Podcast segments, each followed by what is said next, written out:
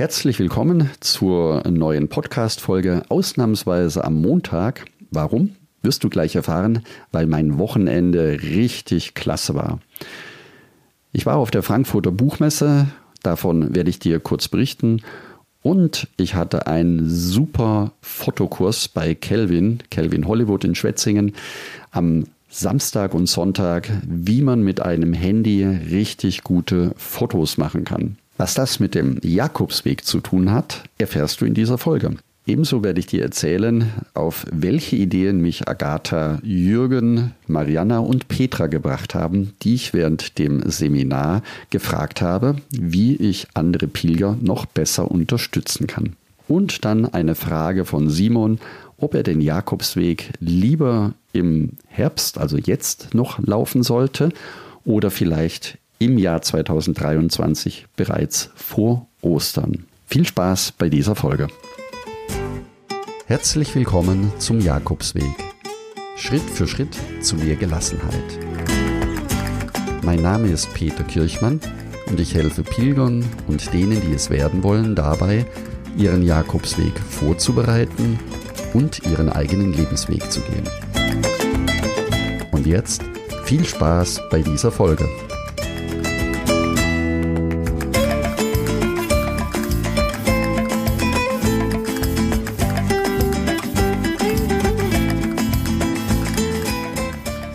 Ja, meine Lieben, ich war in Frankfurt auf der Buchmesse. Das war total spannend für mich und habe mein Buch gesucht. Und zwar im Ehrengastpavillon in Frankfurt. Das ist im Forumsbereich im ersten Stockwerk eine Sonderausstellung über Bücher in Spanien und unter anderem mit meiner Neuerscheinung mit dem Buen Camino Pilgerjournal, das Ende November, Anfang Dezember dann veröffentlicht wird bzw. rauskommen wird. Es stand dort im Bücherregal. Die Buchbesucher konnten neugierig schon darin blättern und es war eine Freude, das Buch im Regal selbst zu sehen und zum ersten Mal zu sehen, wie andere Buchleser und Besucher der Messe damit umgegangen sind. Insgesamt war es für mich sehr beeindruckend, wie viele Menschen die Buchmesse besucht haben, wie viele Buchverlage es gibt und vor allen Dingen, wie viele Bücher über Spanien dort ausgestellt waren und wie viele Autoren auch gleichzeitig dort ihre Bücher vorgestellt haben. Es war sehr schön für mich, spanische Vorträge anzuhören und auch zu philosophieren. Wenn du auch deine Erinnerungen über den Jakobsweg festhalten möchtest und ein Pilgertagebuch schreiben möchtest, dann findest du das am besten auf der Webseite unter jakobsweg-lebensweg.de slash Pilgertagebuch. Ich verlinke es unten nochmal in den Show Notes. Ja, und von Frankfurt ging es dann gleich weiter nach Schwetzingen hier in meiner Nachbarschaft. Ein Fotokurs mit Kelvin Hollywood stand an. Das war richtig klasse. Kelvin ist nicht nur ein Business Coach und Performance Coach, sondern auch ein begnadeter Fotograf. Und was wir an diesen Wochenenden lernen konnten, das war auch für mich wirklich einmalig. Und ich habe für mich tatsächlich erkannt, dass ich auf dem nächsten Jakobsweg auf meine digitale Spiegelreflexkamera verzichten werde. Wer mich kennt, wie viele Jahre ich mit der Fotoausrüstung unterwegs war und immer fotografiert habe, Handys bisher abgelehnt habe für die Fotografie, der weiß, wie schwer es mir wahrscheinlich fallen wird, auf meine Spiegelreflexkamera und auf die große Ausrüstung zu verzichten. Jetzt aber nach diesem Wochenende kann ich sagen, auf der einen Seite ja, es fällt mir schwer, wenn ich aber sehe, wie gut inzwischen Handys Fotos machen können, dann war das für mich wirklich einmalig. Und ich muss sagen, bei der nächsten Tour werde ich nur noch mein iPhone mitnehmen und auf die Fotokamera ganz bewusst verzichten. Auch die Nachbearbeitung ist auf dem Handy viel einfacher und viel schneller als an meinem Rechner. Also ich werde meine Arbeitsweise hier umstellen können und bin ganz glücklich, dass ich an diesem Wochenende so viel lernen konnte. Also hier über diesen Wege auch nochmal vielen Dank an Kelvin und an die Teilnehmer. Es hat riesig Spaß gemacht.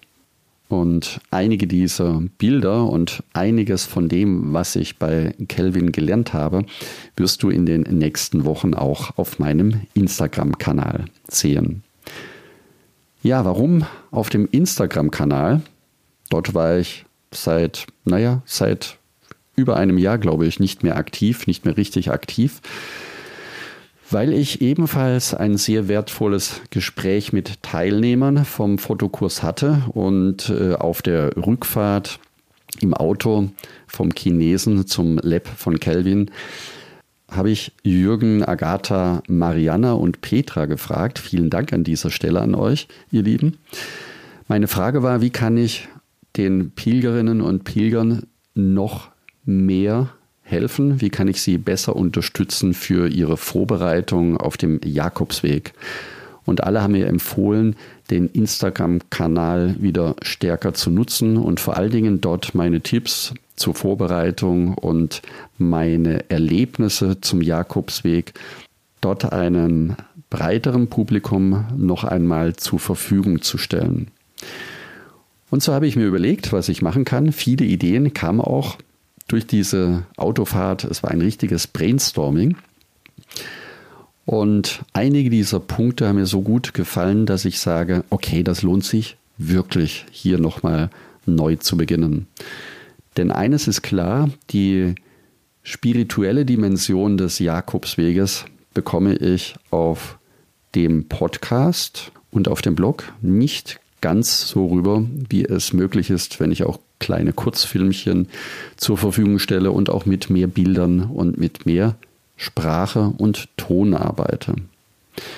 Ich würde dort gerne darüber berichten, was das Jakobsweglaufen mit mir gemacht hat, was es heute immer noch bewirken kann und wie, ich, wie es mich über die letzten Jahre hinweg immer wieder neu geformt und neu verändert hat. Ich werde dort viel über mich selbst erzählen, was mich am Jakobsweg auch fasziniert und einige meiner besten Tipps auf Instagram zeigen, damit auch du, wenn du dem Kanal folgen möchtest, ganz einfach viel schneller dich vorbereiten kannst, losgehen kannst und über einen ganz einfachen Weg auch Hilfe bekommen kannst.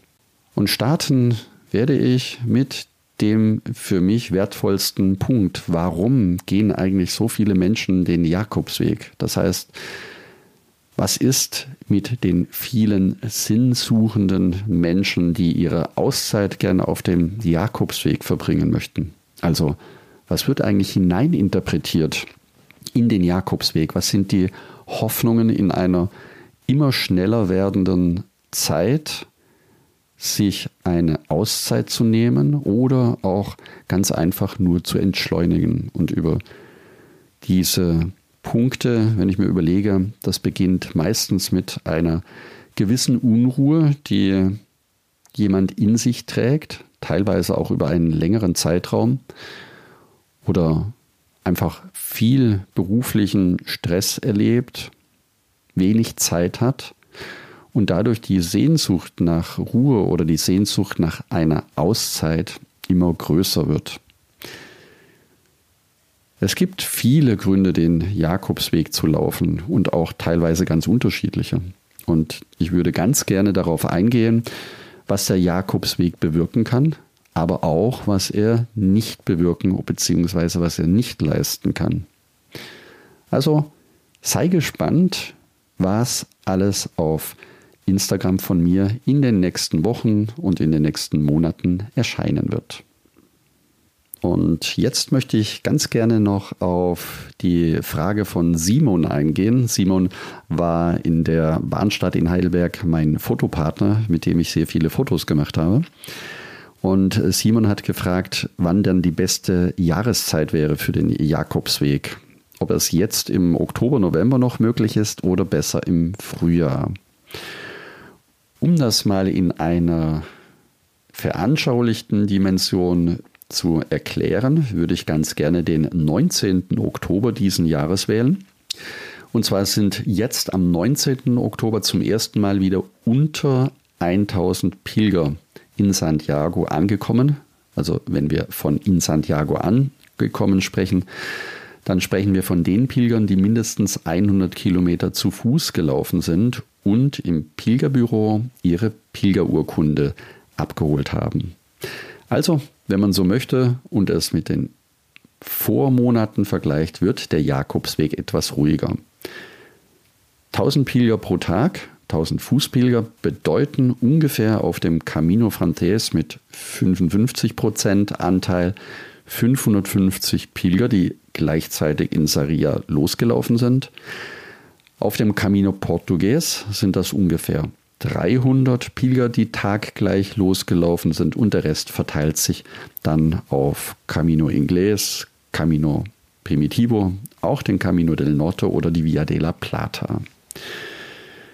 Zusätzlich zu diesen 1000 Pilgern kommen aber auch noch die Pilger, die mit Bus und Bahn oder als Tagestouristen Santiago besuchen, kann man noch dazu zählen, die sich aber in der Altstadt dann auch wieder etwas ja, verteilen.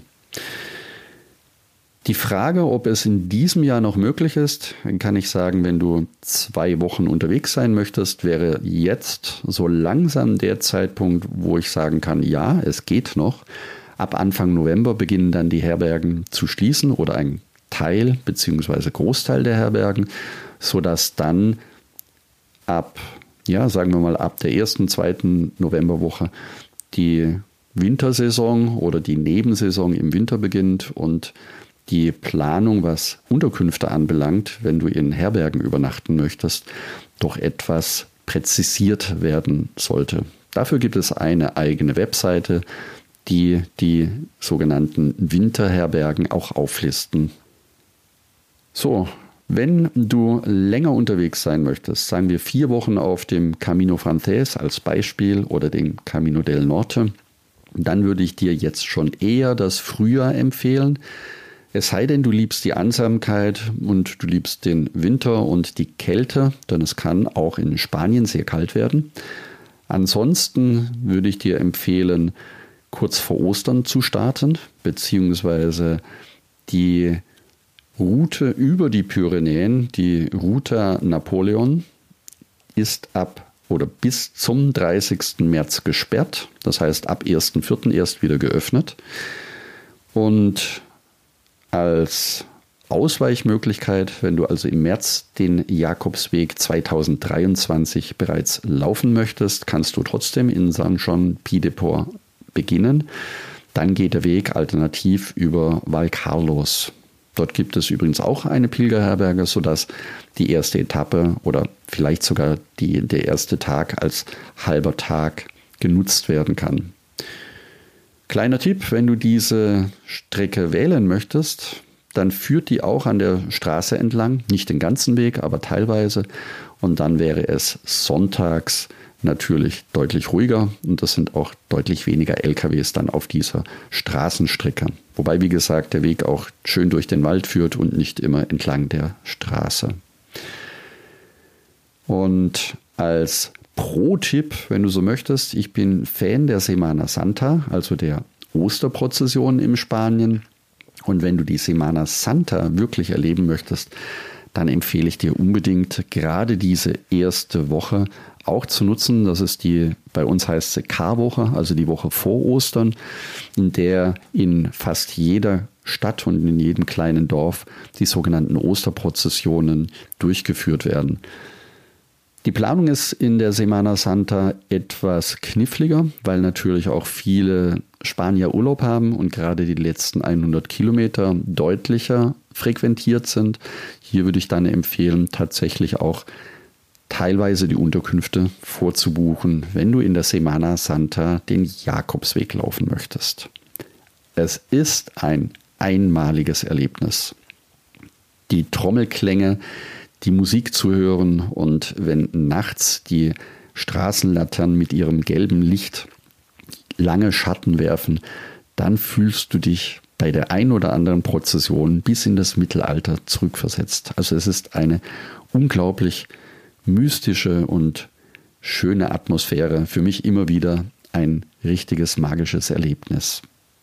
So viel vielleicht vorab, einen kleinen Ausblick oder ein kleiner Blick in das Jahr 2023. Zum Schluss möchte ich mich für die Sprachnachrichten bedanken, die ich bekommen habe von Bettina, Michaela, Frank und Viktoria. Meine Technik funktioniert wieder. Ihr habt also jetzt tatsächlich die Möglichkeit, unseren Interviewtermin euch auszusuchen. Ihr bekommt dafür eine E-Mail, wo ihr den Link bekommt, um dann den Tag und die Uhrzeit euch auszuwählen.